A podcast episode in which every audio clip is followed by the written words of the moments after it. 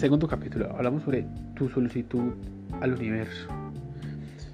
Y habla sobre, bueno, sobre que ya hablamos también en la parte anterior, es sobre la fecha de, de, finalización.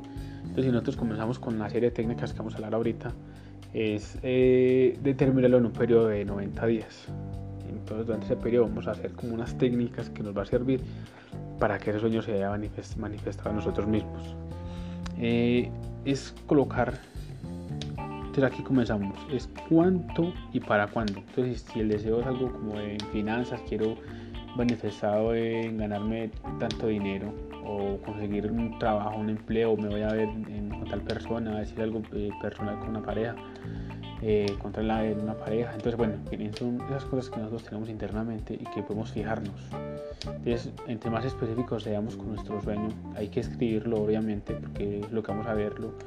Eh, algo escrito, pero obviamente que, que, mentalmente nos va a ayudar mucho a, a, que se manifieste. Debe ser detallado. También es muy importante eh, no hacerlo por desesperación.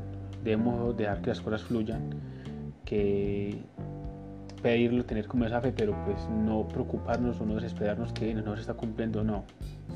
Dejar que las cosas fluyan, que el universo, bueno, Dios, lo que creamos nosotros, que cada uno crea, eh, se pueda manifestar en cualquier momento. Puede ser muchas veces, antes se puede manifestar ese deseo, ese sueño, o en ese periodo que, que, ya determinamos que es de 90 días.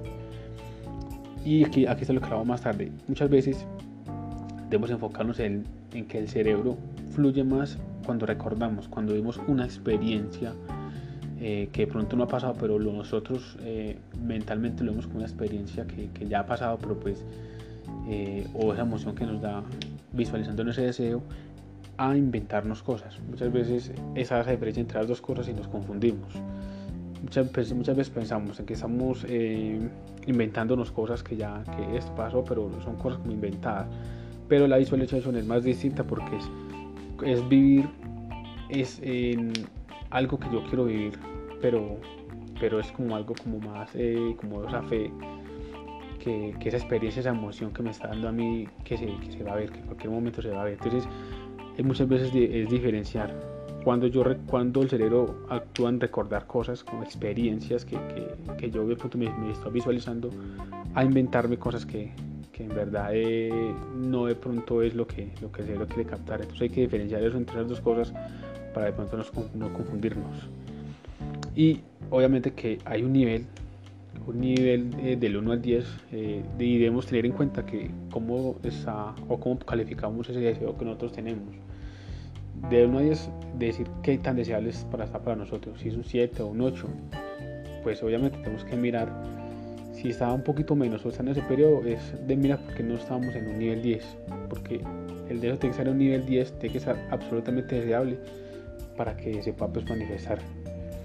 Y muchas veces también empezamos en la de qué dificultad, qué dificultad para nosotros es ese sueño. Y hablamos de lo mismo, si está en un, 5, en un, en un 10 o en 8, que es un toque difícil, es muy importante que para nosotros mentalmente sea una dificultad menor.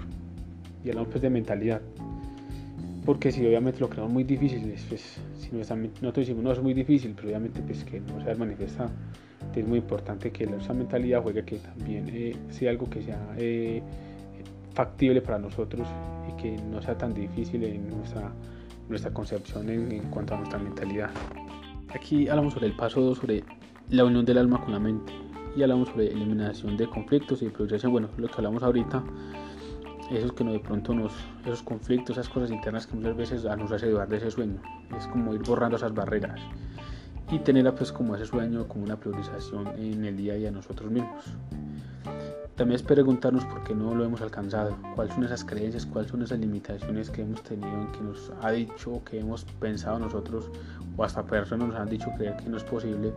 Entonces es como ir eliminando todas esas cosas, esas, esas creencias internas que nos hace dudarte de que es posible las cosas.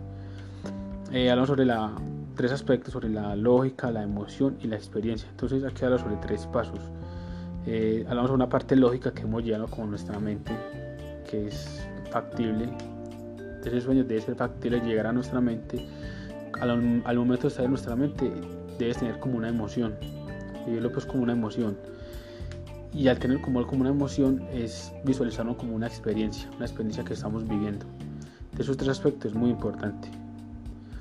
Empezar desde la mente, vivirlos de la emoción y llevarlo como desde la experiencia, una experiencia que nosotros estamos viviendo. Eh, hay algo que es muy importante que, que detrás de esa... Eh, ahí es muy importante porque el subconsciente, a medida que nosotros vayamos eh, visualizando, el subconsciente va eh, captando eso. Y aquí es lo que hablamos ahorita, que el cerebro no capta entre, entre una cosa que no la hemos vivido, pero que pronto nosotros la vimos como mentalmente como una experiencia.